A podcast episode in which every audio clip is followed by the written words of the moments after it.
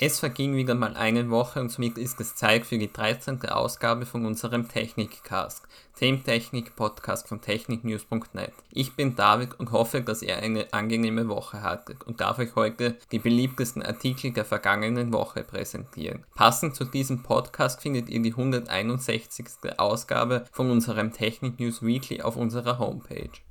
Ich berichte euch heute über abstürzende Android-Apps, über die erste Smartwatch von OnePlus und über Leaks zum Motorola Denver. Bleibt dran, wenn ihr wissen wollt, was es mit diesen Themen auf sich hat. Bei eurem Android-Handy öffnen sich Apps nicht oder schmieren sofort wieder ab. Keine Sorge, ihr seid nicht allein. Anfang dieser Woche wurde nämlich ein Problem bei Android bekannt, welches auf einigen Smartphones zahlreiche Apps abstürzen lässt. Grund dafür ist ein Fehler in der Android System Webview und in Google Chrome. Beide Apps sind standardmäßig auf Android Smartphones vorinstalliert und lösen den Fehler so aus. Erstere lässt sich sowieso nicht einmal deinstallieren, da sie zur Anzeige von Webinhalten in Apps benötigt wird. Wenn man von diesen Problemen betroffen ist, gibt es zwei Dinge, die man probieren kann. Als erstes kann man versuchen, die Android Webview zu aktualisieren. Dafür geht man in den Play Store, sucht die App und klickt auf Aktualisieren. Im Endeffekt sollte dann Version 89.0.4389.105 auf eurem Smartphone installiert sein. Geht das nicht, gibt es noch einen zweiten Lösungsvorschlag. Öffnet dafür den Punkt Apps in den Einstellungen, sucht die Android System Webview und deinstalliert alle Updates. Diese Option findet ihr über das 3-Punkte-Menü.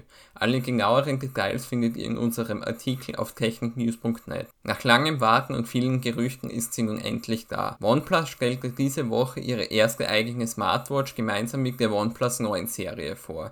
Sie kommt mit OnePlus typischen Features wie Schnellladen mit Warp Charge und kann etwa auch als Fernsteuerung für einen OnePlus TV verwendet werden. Mit ihrem Akku soll sie außerdem bis zu einer Woche durchhalten. Der einzige Haken ist, dass die Uhr nicht mit Wear OS von Google kommt, was viele bevorzugen könnten. Dafür gibt es einige Fitness-Features wie eine automatische Trainingserkennung, einen Pulssensor, eine IP68-Zertifizierung zum Schwimmen oder einen SPO2-Sensor zur Messung des Sauerstoffgehaltes im Blut. Der Preis der OnePlus Watch liegt bei 169 Euro. Wann sie genau zu uns kommt, wissen wir noch nicht. Wir von Technik News haben in der vergangenen Woche exklusiv über ein neues kommendes Smartphone von Motorola berichtet.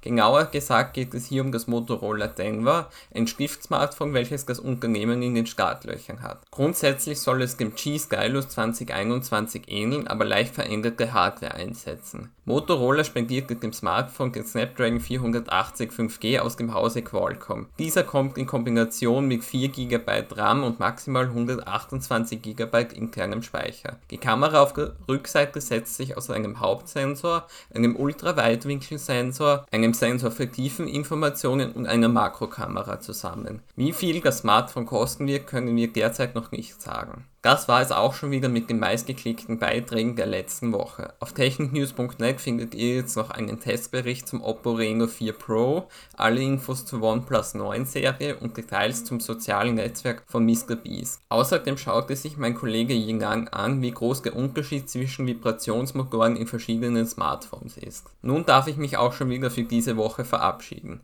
Ich hoffe, dass euch auch diese Ausgabe des Technikcasts gut gefallen hat. Sollte das der Fall sein, freue ich mich über Feedback unter dem Artikel auf Technik News oder über einen Kommentar in der Apple Podcast App. Weiters freut es uns, wenn ihr den Technikcast abonnieren und mit euren Freunden teilen könnt. Ich bin David und bedanke mich auch diese Woche im Namen des Technik News Teams fürs Zuhören. Wir hoffen, dass ihr auch nächste Woche wieder einschaltet und dass ihr bis dahin eine feine Woche habt. Ciao und bis bald.